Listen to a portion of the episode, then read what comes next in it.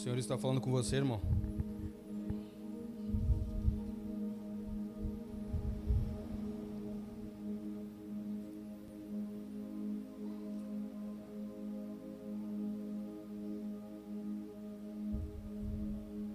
Aleluia. Amém, gente. Como foi, já foi dito, né? Peço para que você me dê de presente a sua atenção aí. Queria conversar sobre um assunto. Eu queria conversar com vocês hoje sobre a mesa do Senhor e aqueles que podem se assentar nela. Amém? Todos conseguem me ouvir? Darley, me ouve aí, Darley? Me ouve bem?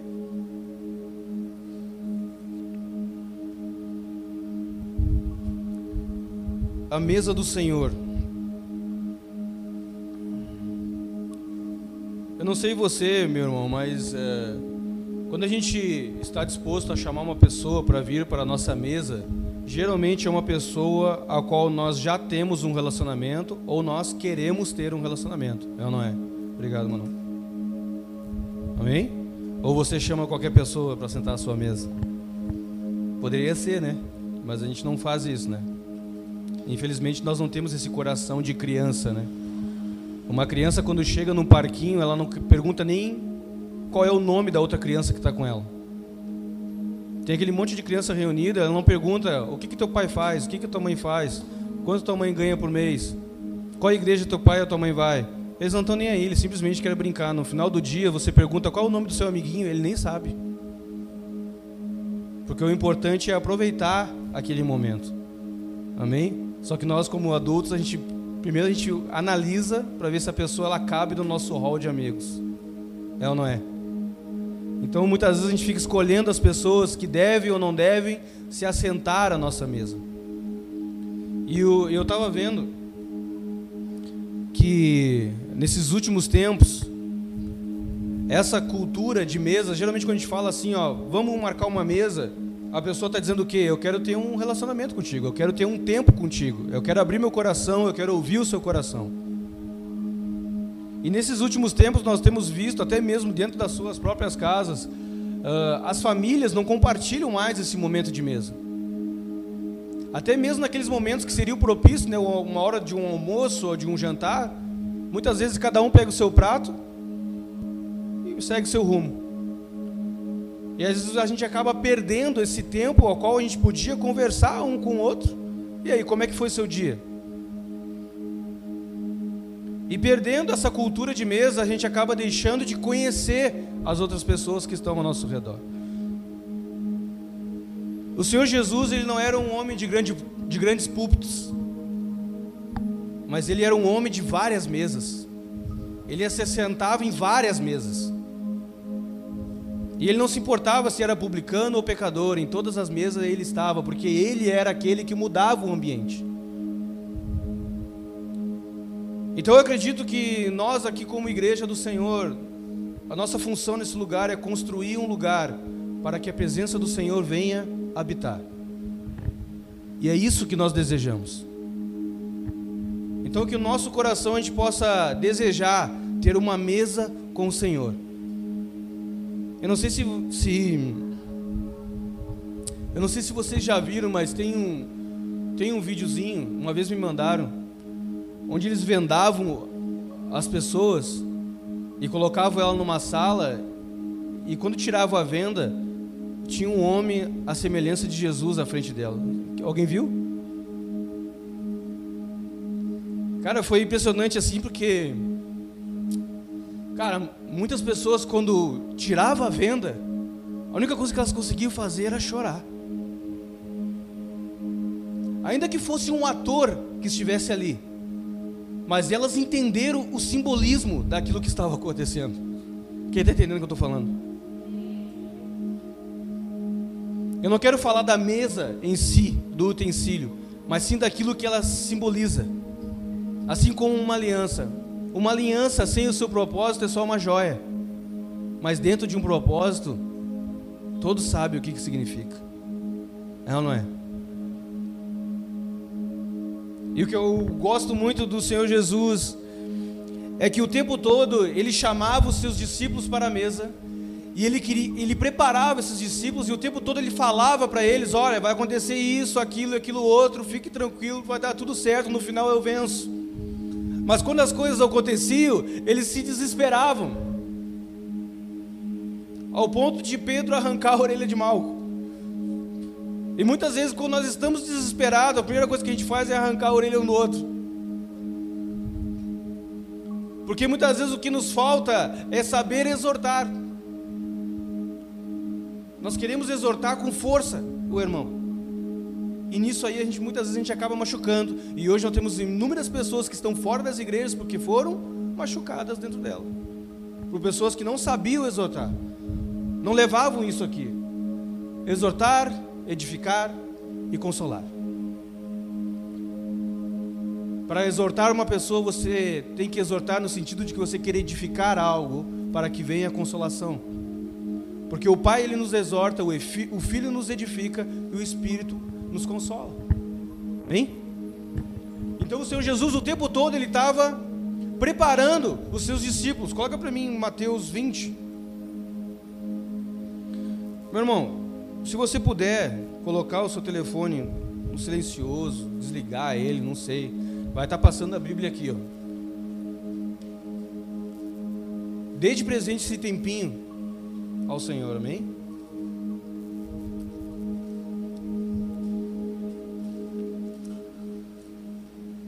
Em Mateus 20, no verso 17.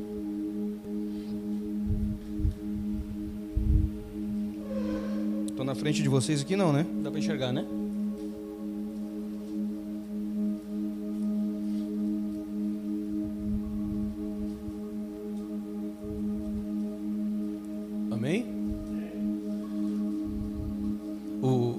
ventilador sabota a gente ainda com a Bíblia, né? Pega a Bíblia, daqui a pouquinho vem um vento e derruba. Mas um dia nós vamos ter ar-condicionado, amém? Eita glória.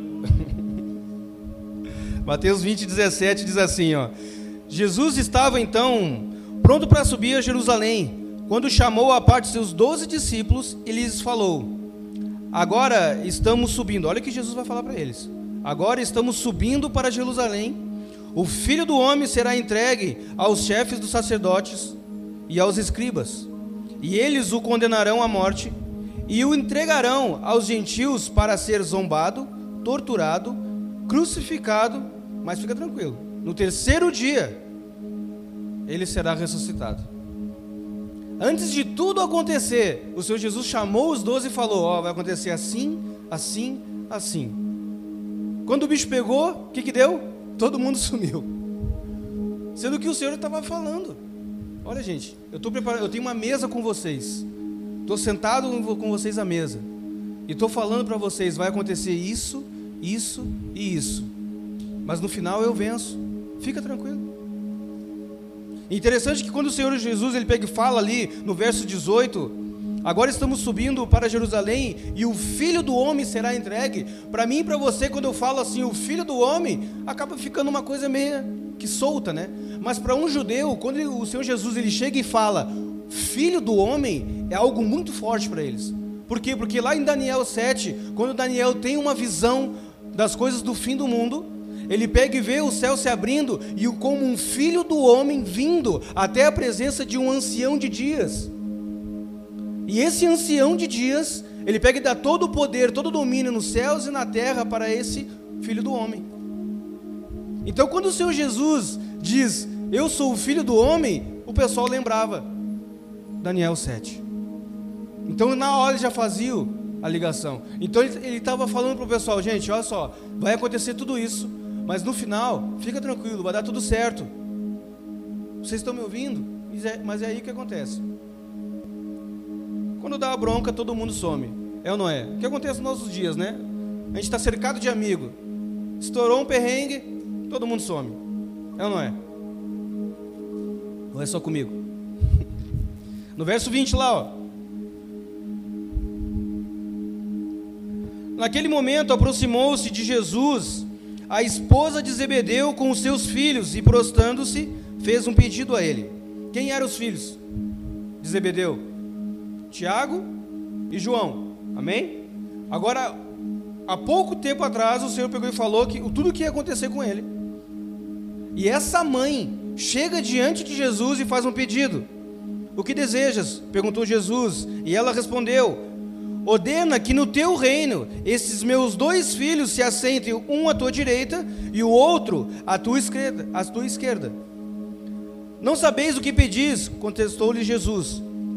Pode vós beber do cálice que eu estou prestes a beber e ser batizado com o batismo com o qual estou sendo batizado? E eles afirmaram o quê? Podemos. Eles chegaram e falaram: Sim, Senhor, tudo isso que o Senhor citou agora há pouco, a gente quer fazer junto com você. Nós podemos, nós vamos beber do mesmo cálice que o Senhor está bebendo. Quem está entendendo? Verso 23. Interessante, me veio agora aqui, interessante que dos doze, Tiago e João estavam entre os doze. Interessante que Tiago, para quem já leu, prestou atenção, Tiago foi o primeiro a morrer dos doze. E João foi o último. É, o princípio e o fim. O alfa, o ômega. Então o Senhor concretizou neles. Realmente, vocês vão beber, que é o que diz no 23 ali. Ó. Então Jesus declarou: Certamente bebereis do meu cálice, mas quando, quanto ao sentar à minha direita ou à minha esquerda, não cabe a mim otorgá-los ou conceder a vocês nesse pedido. Esses lugares pertencem àquele aqueles que foram reservados pelo meu Pai. Ou seja, eles entenderam o propósito e eles viveram o propósito e morreram por esse propósito. Aí de repente você pode pensar: rapaz, imagina o Senhor João e Tiago vão falar com Jesus. Pouco tempo depois, Tiago morre a fio de espada. Aí de repente você pensa assim: João tinha todo motivo para abandonar. Imagina, o cara tá ali, ó, não, nós vamos contigo até o fim. O primeiro a morrer é o irmão de João. Aí a gente entende quando o Senhor Jesus pega e fala: ó, aquele que não amar mais pai, mãe, filho, filha, marido, esposa, mais do que a mim, não é digno de mim. Parece que o Senhor está sendo meio rude naquele momento, né?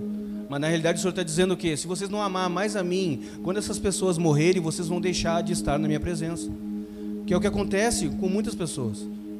Muitas pessoas não vêm mais à igreja, não estão mais na presença do Senhor, porque perderam entes queridos ao qual eles oraram e essas pessoas não foram curadas, por isso houve esse afastamento.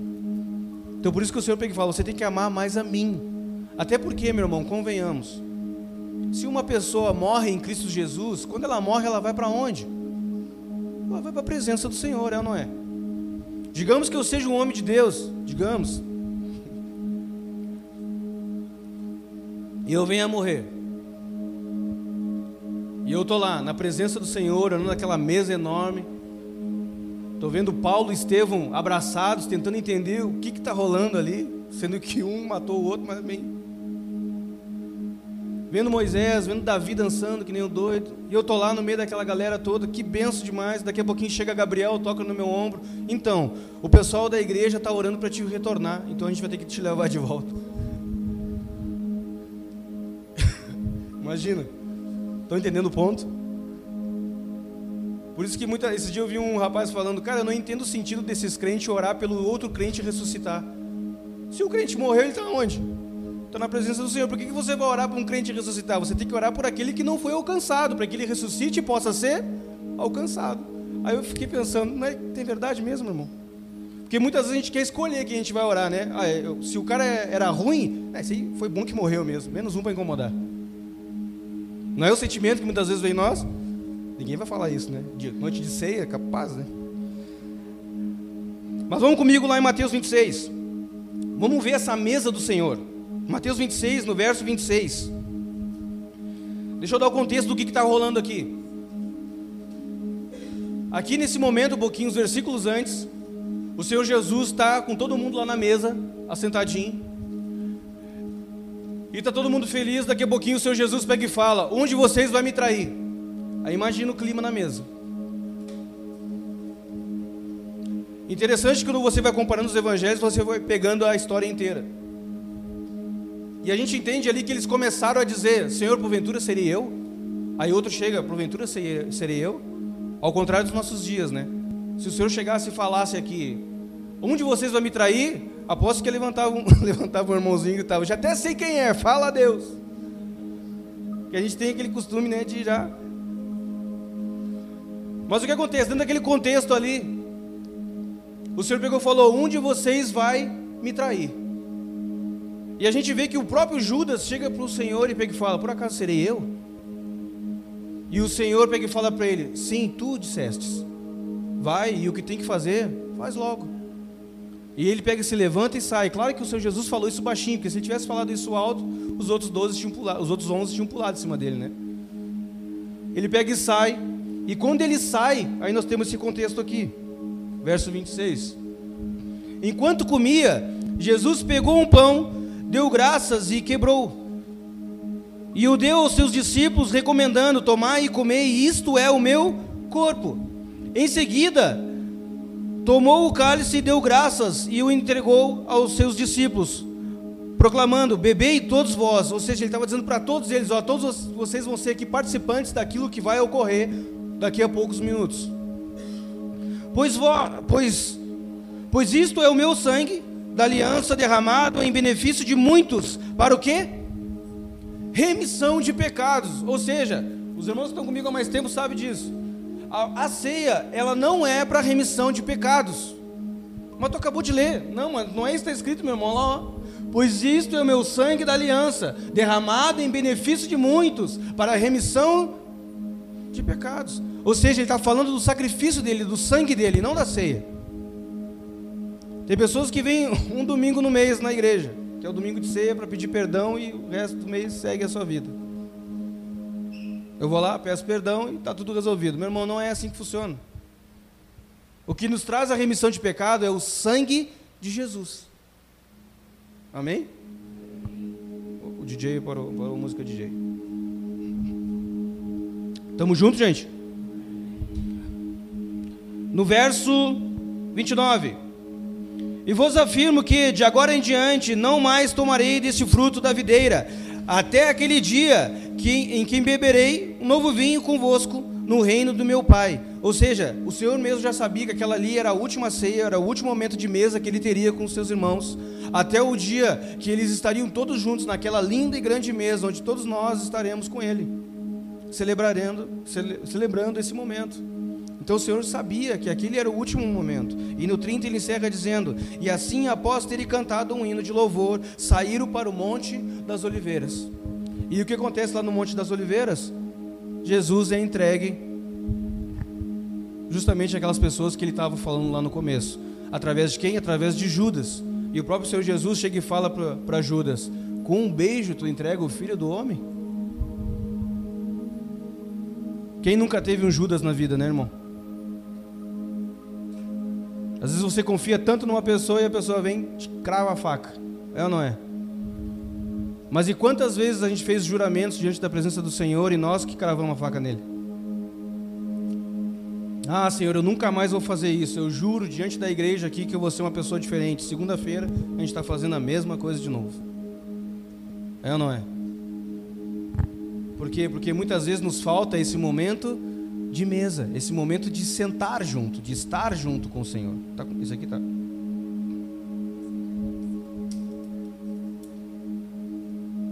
O momento de estar junto com o Senhor. Vamos lá para 1 Coríntios 10, que é onde eu quero me deter mais. 1 Coríntios, no capítulo 10, vou estar lendo ali a partir do 14. Vocês estão entendendo o que é a mesa, gente? Eu gosto muito da cultura de mesa. Aqui, eu acredito que a maioria dos meus irmãos aqui, eu acho que posso chutar aqui que 95% sabe onde eu moro e já foi na minha casa. E eu gosto de ter esse momento de se assentar à mesa, porque quando o cara está aqui na frente falando com o microfone na mão, vocês escutam e está resolvido.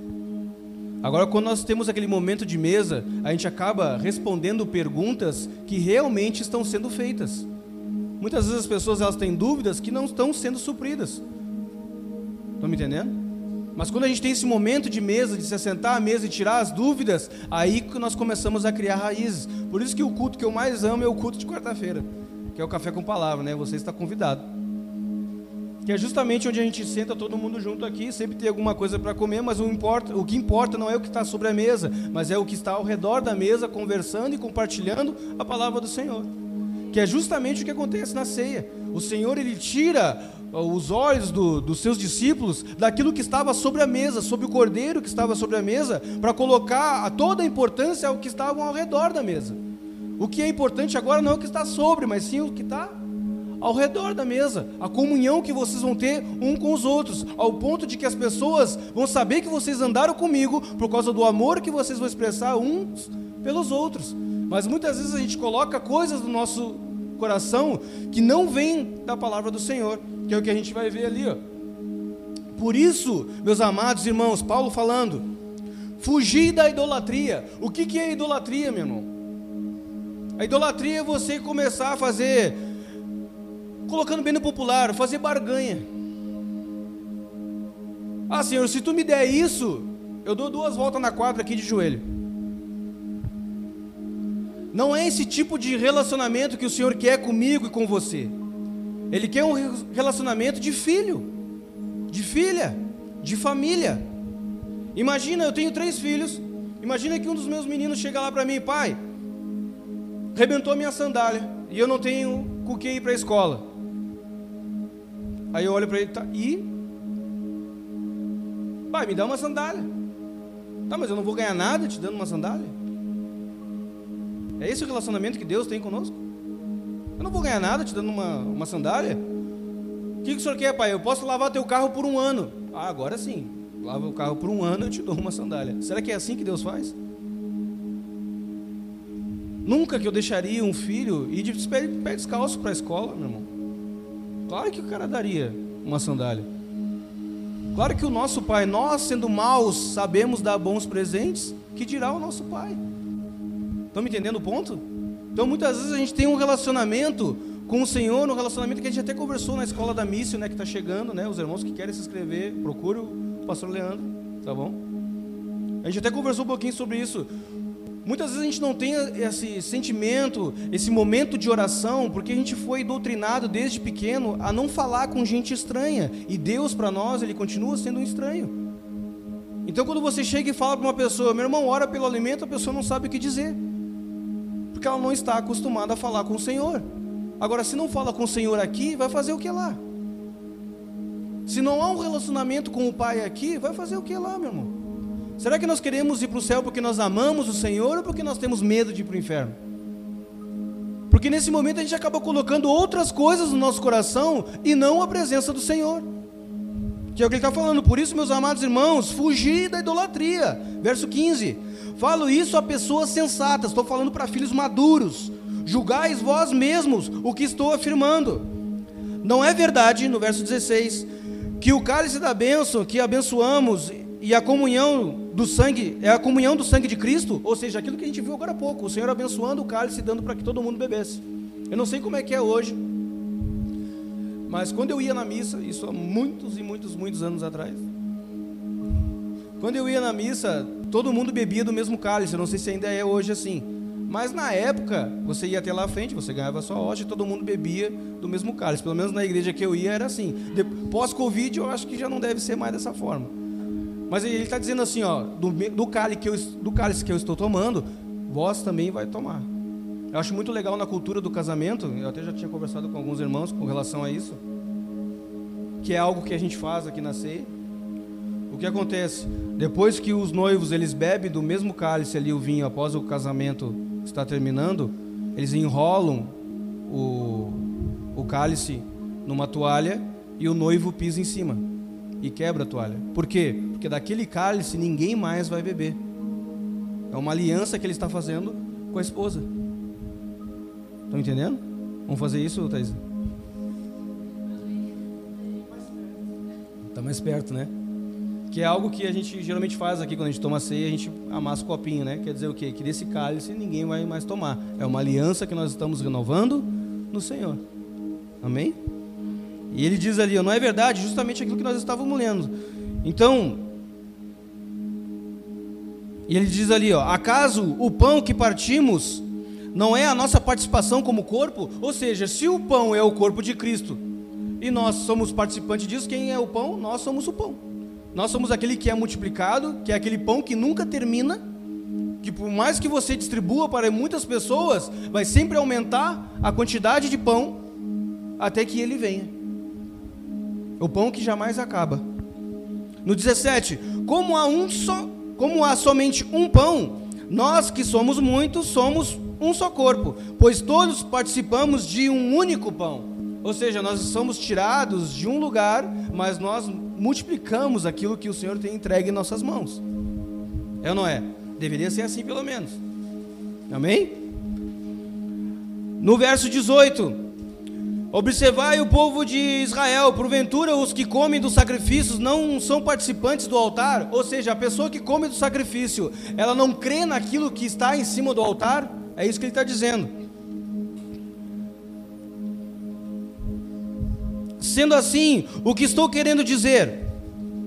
Será que, que o sacrifício oferecido a um ídolo significa alguma coisa? Ou o ídolo tem algum valor? A famosa diatribe dele, né? Aquilo que ele fala e ele mesmo já vai responder. Ele está dizendo, cara, é lógico que não. Não há poder em nenhum nesses ídolos. Não, não quero enfatizar. Eh, não, ele responde, não. Eu quero enfatizar que os que. Os que. Os que o que nós enfatizar que o, o que os pagãos sacrificam é oferecido isto assim aos demônios, né? Ou seja, a pessoa que não tem entendimento, ela está oferecendo a quem? A demônio, mas ela acha que ela está oferecendo a Deus, e aquilo que ela está oferecendo, ela vai receber uma recompensa por aquilo. Ela está sentada numa mesa errada, uma mesa contrária daquela que o Senhor tem para ela. Isto sim, é, são demônios e não Deus. E não quero que tenhais qualquer comunhão com os demônios. Não podeis, verso 21, não podeis beber do cálice do Senhor e do cálice dos demônios. Não podeis participar da mesa do Senhor e da mesa dos demônios. O que, que seria esse participar da mesa dos demônios, meu irmão? Nós estamos aqui em comunhão, junto, todos os irmãos juntos e de repente você sai daqui e vai para uma festa, e lá você se envolve com uma mulher, com um homem, seja lá o que for, acorda no outro dia na cama dessa pessoa, você volta para casa e vai fazer o seu devocional. É uma pessoa que ela não sabe o que ela quer. Ela não sabe se ela quer mundo ou se ela quer viver uma vida no Senhor. Ela senta tanto na mesa do Senhor como na mesa dos demônios. Estão me entendendo? Agora, agora nós temos que ter um entendimento seguinte. Digamos que uma pessoa chega e, e, e vem e me chama lá em casa. Ó oh, Wagner, eu vou fazer um churrasquinho para o meu filho. E eu queria muito que você participasse. E esse pessoal não é cristão e o churrasco é no domingo. Aí o que, que eu falo para ele? Não, meu irmão. Domingo é dia de estar na igreja. Eu não vou sentar na mesa com os demônios. Será que eu vou responder isso para ele, meu irmão? Fica difícil, né? Ajuda o crente, né? O que acontece? A gente tem que aprender a ser luz, independente do local que a gente esteja. Então não é a mesa física, é o simbolismo dela. Então eu posso muito bem ir nesse lugar e lá nesse lugar eu manifestar a luz e a presença do Senhor naquele lugar. De repente o pessoal vai estar lá, é aquela fuzuê, né? Aquelas músicas doidas, uma muvuca, uma, uma bagunceira rolando, e eu tô lá no meio. E daqui a pouquinho eu vejo que uma pessoa precisa de ajuda lá para lavar os espetos, para lavar uma louça, eu vou lá e ajudo o irmão. Daqui a pouquinho eu vejo que o irmãozinho mais exaltado derrama cerveja no chão, eu vou lá, ajudo a limpar antes que uma criança vá e caia. E eu fico o tempo todo servindo naquele lugar. Eu não sou um crente chato, mas eu estou ali para servir, para ser luz naquele lugar. Quando vai chegar a hora de cantar parabéns, eu pergunto: eu posso fazer uma oração? É o meu momento, meu irmão. Tipo, o Senhor abriu a porta. Eu vou lá e oro e abençoo, não fico dando indireta, eu abençoo todo lugar, abençoo a criança, abençoo a casa. No final de tudo, eu vejo ali que tem um irmãozinho que está mais exaltado ali na bebida. Faz o seguinte, querido, dá a tua chave aqui do teu carro, deixa que eu vou te levar para casa. Eu estou sendo luz naquele lugar. Se algum dia algum desses irmãozinhos tiver um problema e quiser procurar uma igreja, de quem que eles vão lembrar? Eles vão lembrar de mim. Estão me entendendo? Mas eu fui lá naquele lugar e eu não sentei à mesa com eles, mas eu estava lá. E não é pecado você estar no mesmo ambiente, porque o Senhor Jesus andava em ambiente que os religiosos não andavam. Ele sentava na mesa com publicano e pecador. Mas ele não se contaminava, ele mudava a atmosfera e o ambiente daquele lugar. Nós devemos ser assim. Ainda que nós estejamos num lugar onde os religiosos vão olhar e vão dizer: o que, que esse cara está fazendo aí? Nós estamos sendo luz naquele lugar. Se o Senhor quiser fazer uma revolução naquele lugar, vai começar por nós. Amém? Ou será que no 20, 20 22, né? Ou desejamos provocar ciúmes do Senhor? Porventura somos mais fortes do que Ele? Ou será que a gente vai ficar ali mexendo com o Senhor, provocando o Senhor, tentando o Senhor até que Ele pegue e venha e nos fira? A gente tem que entender uma coisa, olha o verso 23. Sim, tudo é permitido, porém nem tudo é proveitoso. Sim, todas as coisas são lícitas, contudo, nem todas são edificantes. O que acontece, meu irmão? O fato de, vo de você poder fazer algo não quer dizer que você tenha que fazer. Amém? O fato de você poder fazer algo não quer dizer que você tenha que fazer. Essa é a liberdade de quem conhece a palavra do Senhor e quem é um filho maduro. Vou dar um exemplo para vocês que eu já dei em outros momentos aqui, mas é um exemplo que cabe muito bem dentro disso. O Senhor Jesus está vindo do templo e de repente vem os religiosos e jogam uma mulher aos pés dele. Quem lembra? Ele pega e joga a mulher aos pés dele e fala para ele assim: Olha, essa mulher foi pega em flagrante adultério. A lei de Moisés diz o quê? Que ela tem que ser apedrejada. Tu, mestre, o que, que você vai dizer que a gente pode fazer aí? Resolve esse negócio. O problema é que naquele momento ali o Jesus, se Jesus falasse, não, se Moisés está dizendo que tem que apedrejar, apedreja ela. Nesse momento, aquela mulher ia morrer. E só quem poderia condenar uma pessoa à morte eram os romanos. Então quer dizer que, de qualquer forma, a situação ia ficar feia para lado dele. Por isso que a gente vê lá os judeus correndo para um lado e para o outro com Jesus, até que Pilatos faz o quê? Lava as mãos e diz: Olha, o sangue desse homem está sobre a vida de vocês. Só que é seguinte, meu irmão, todas as vezes que nós lavamos as mãos, nós não estamos isentos, nós escolhemos um lado. Se a gente podia fazer algo e não fez, nós seremos julgados por aquilo que nós não fizemos também. Amém? Ah, mas parece que está sendo controverso com o que tu está falando. Tu falou que se, se a gente pode fazer algo, a gente tem que fazer. Como, como assim? Como é que funciona esse negócio? O próprio Senhor Jesus, ele pega se, se abaixa na areia, ele começa a escrever. E eles perguntam para ele: E aí, Jesus, o que, que tu resolveu? E o Senhor pega e fala o que para ele? Aquele que não tem pecado, atire a primeira pedra. A palavra fala que do mais velho, dando bom exemplo, dando bom testemunho, até o mais jovem, todos eles vão embora, ficando somente a mulher e Jesus. E Jesus pega e pergunta para ela: E aí, onde estão os teus acusadores? Ninguém te condenou? E ela diz: Não, tampouco eu te condeno. Vai e não peques mais. Agora pensa comigo, meu irmão. Jesus, ele era um pecador?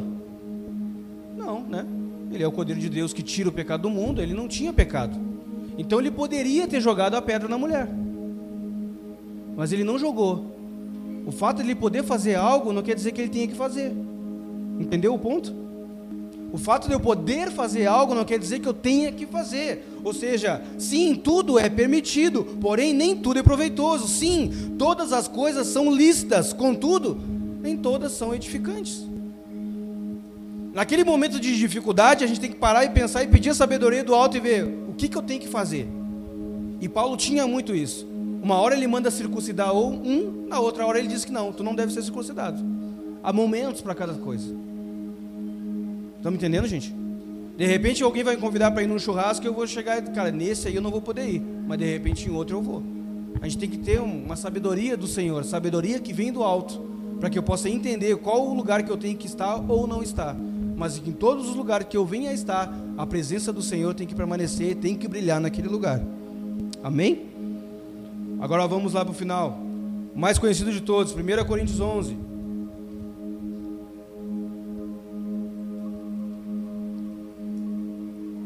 Nós estamos construindo uma mesa aqui, amém?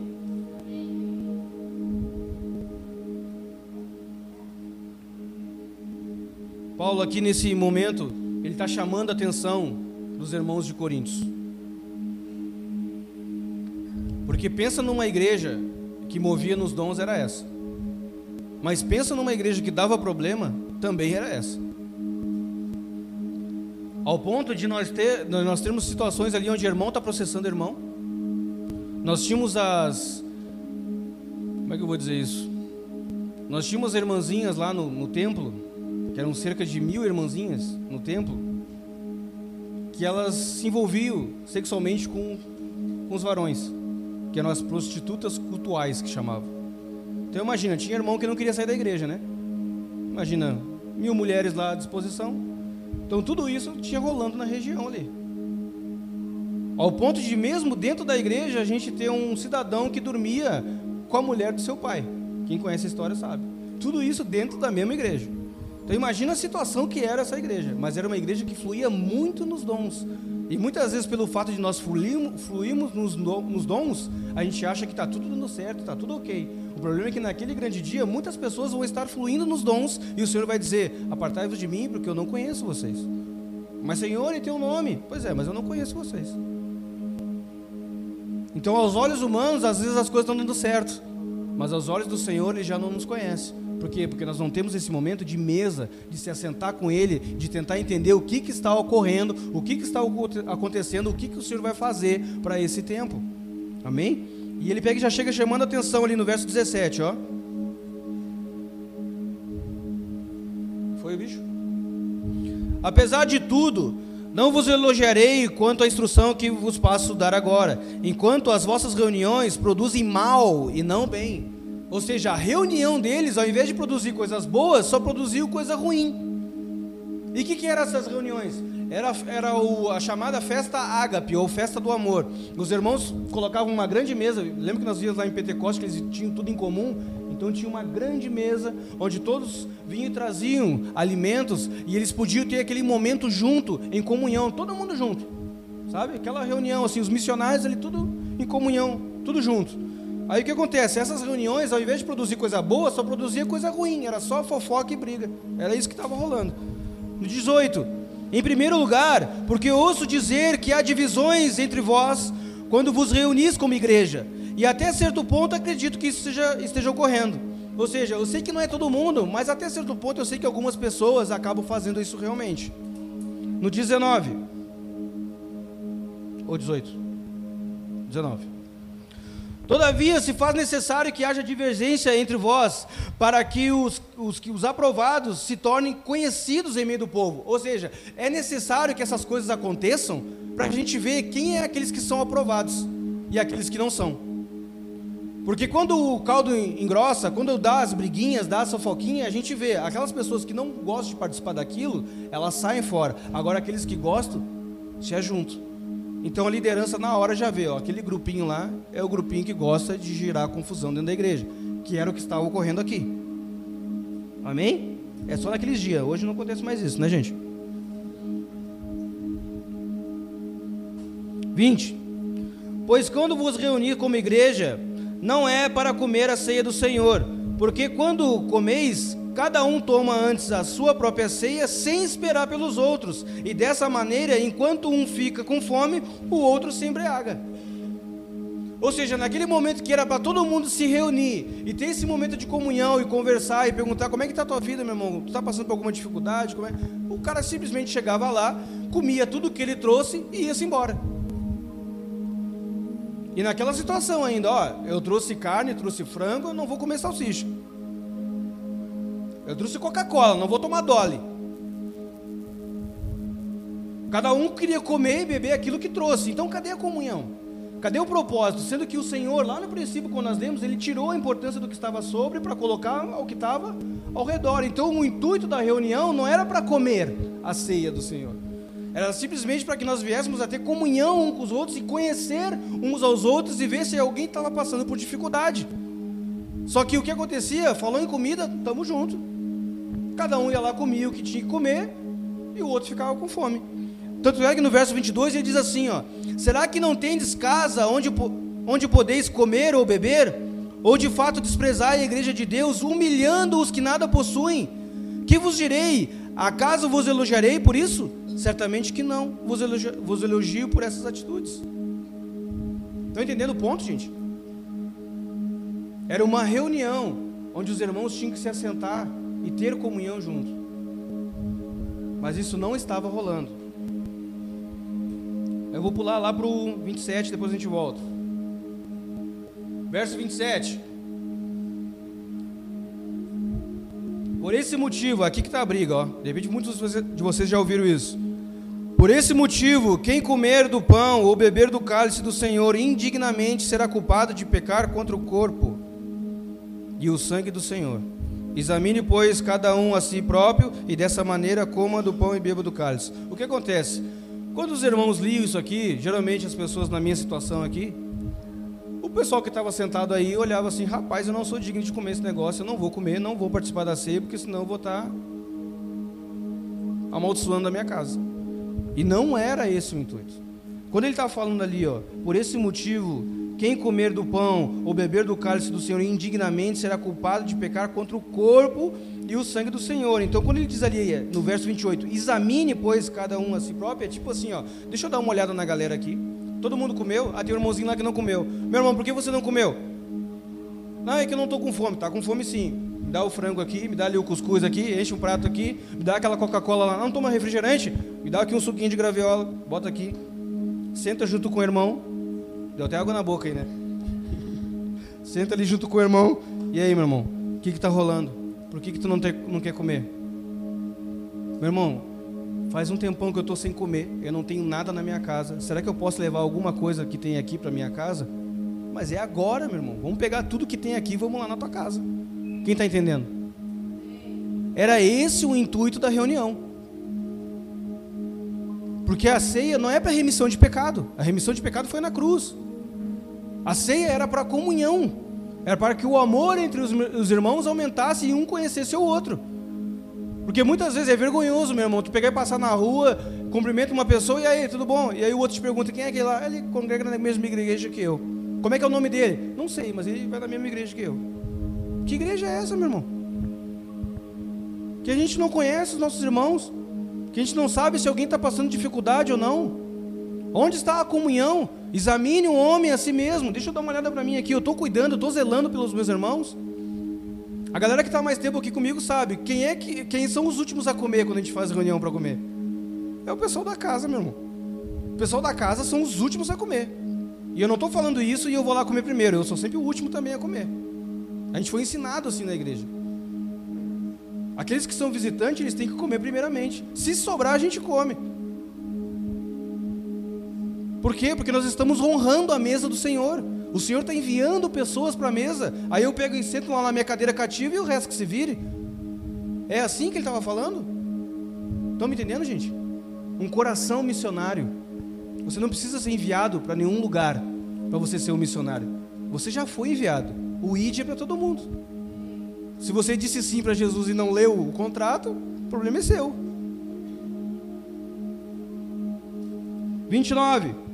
Pois quem come e bebe sem ter consciência do corpo do Senhor, come e bebe para a sua própria condenação. E olha o que acontece, meu irmão. Por essa razão, no 30, há entre vós muitos fracos e doentes e vários que já dormem. Quem são os vários que já dormem? Aqueles que já morreram. Imagina pessoas morrerem de fome no meio daquele povo que diz que ama o Senhor Jesus. Que cara nós vamos chegar lá em cima? Ó, tá vendo esse irmãozinho aqui? Ele morreu de fome, ele era do teu ministério lá. Como é que é? Claro que eu sei também que tem muitos irmãos que às vezes não falam. Mas nós temos que quebrar isso, gente. Qualquer tipo de dificuldade que você tenha, você tenha total autoridade e liberdade para chegar e conversar conosco. Vamos ter um momento de mesa. Eu vou até a sua casa, você vai até a minha, a gente faz alguma coisa aí. Mas a gente precisa ter esse momento de mesa. Esse momento de discipulado não é feito aqui. É feito quando nós estamos sentados na mesa. Onde você vai me conhecer e eu vou conhecer você. É esse o momento. Esse é o propósito da mesa. Estamos juntos? No 31, né? Contudo, se nós tivéssemos a cautela de julgar a nós mesmos, não seríamos condenados.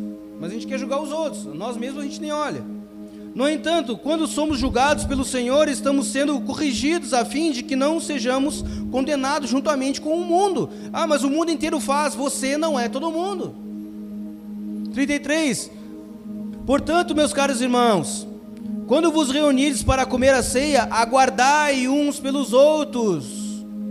E se alguém tiver fome, coma em casa, para que quando vos reunides, isso não seja para a vossa própria condenação. Ou seja, além de você chegar na, na, na, na comunhão e você levar um monte de coisa para pôr em cima da mesa, você ainda janta em casa para não comer as coisas que você levou, para sobrar bastante para os outros. Isso é um coração doador. Eu sei que os irmãozinhos estão precisando, então eu vou levar bastante coisa. Tudo que eu puder fazer para levar lá para os meus irmãos comer, eu vou fazer. Isso eu estou falando dentro do contexto da mesa que eles estavam vivendo, mas a gente pode trazer para nossas mesas nos dias de hoje. Nós temos que examinar nós mesmos. Ah, mas a salvação é individual, mas nós somos a igreja do Senhor. O pão, ele é um só, como nós lemos aqui. E o Senhor não vai vir buscar a igreja A, B ou C. A igreja que o Senhor virá buscar é uma só. Nós que colocamos placa lá fora, mas para o Senhor é tudo a mesma coisa. Então nós temos que examinar nós mesmos e ver, cara, o que, que eu estou fazendo com o evangelho que o Senhor entregou à minha vida? As boas novas que o Senhor entregou como responsabilidade a mim. O que eu estou fazendo com isso? Eu estou alcançando mais pessoas? Vou fazer aquela pergunta que eu já fiz outra vez. Se eu entrasse nas suas redes sociais, eu teria um encontro com Jesus lá? Estão me entendendo? Não é mais tempo de brincar, gente. E eu não estou dizendo que Deus tem pressa, porque Deus não tem pressa. Deus ele não tem pressa, meu irmão. As coisas tudo ocorre exatamente como Ele deseja, como Ele quer. Ele é Senhor do tempo. Então Ele não tem pressa. Não entra nessa. Mas a gente tem que estar atento àquilo que está ocorrendo, àquilo que o Senhor está fazendo. Se o Senhor tem levantado focos de avivamento em vários lugares do mundo, será que a gente não tem que prestar atenção e dar uma arrumada na casa? Deixa eu dar uma olhada para nossa mesa aqui. O que está faltando? Nós estamos construindo um lugar onde o Senhor venha habitar ou simplesmente Ele venha fazer visitação? A gente não quer visita, meu irmão. Alguém aqui quer visita do Senhor? Eu quero habitação do Senhor. Eu quero que Ele venha e fique. Eu quero que, que, ele, que ele venha e que ele se mude para esse lugar. Imagina se o Senhor viesse morar aqui nessa cidade de Arco Verde por um tempo. Assim como ele fez em Gales, assim como ele fez lá em Azusa. Onde ele foi morar naquele lugar, onde as pessoas andavam pelas ruas, elas caíam e eram curadas. Mas muitas vezes a gente está mais preocupado com aquilo que a gente pode estar fazendo ou deixando de fazer. E aí quando chega momentos como esse, às vezes bate na cabeça assim: nossa, eu não vou participar da ceia porque porque eu pequei essa semana. Ele veio para o justo ou ele veio para o pecador? Se você é pecador, você tem um lugar à mesa. Mas entenda, meu irmão, há uma responsabilidade sobre as nossas vidas de examinar nós mesmos e olhar para o próximo e ter esse sentimento de trazer o próximo para a mesa. Ah, mas se eu trouxer muitas pessoas para a mesa, a mesa vai ficar pequena. Não, meu, essa mesa aqui é infinita. Fica tranquilo que ela vai crescendo conforme o pessoal vai chegando. Quem está me entendendo? Vamos construir um lugar para que a presença do Senhor possa vir habitar, amém? É necessário para esses dias. Vamos construir mesas. Assim como o Senhor Jesus, que não pregava em plataformas, mas tinha relacionamento nas mesas, que nós possamos construir isso nesse tempo que nós possamos ter tempos de mesas e conversar um com o outro e entender o que o Senhor quer fazer nesse tempo. Para que essa ceia ela tenha total sentido quando a gente vier fazer. Amém? Estamos juntos mesmo, gente?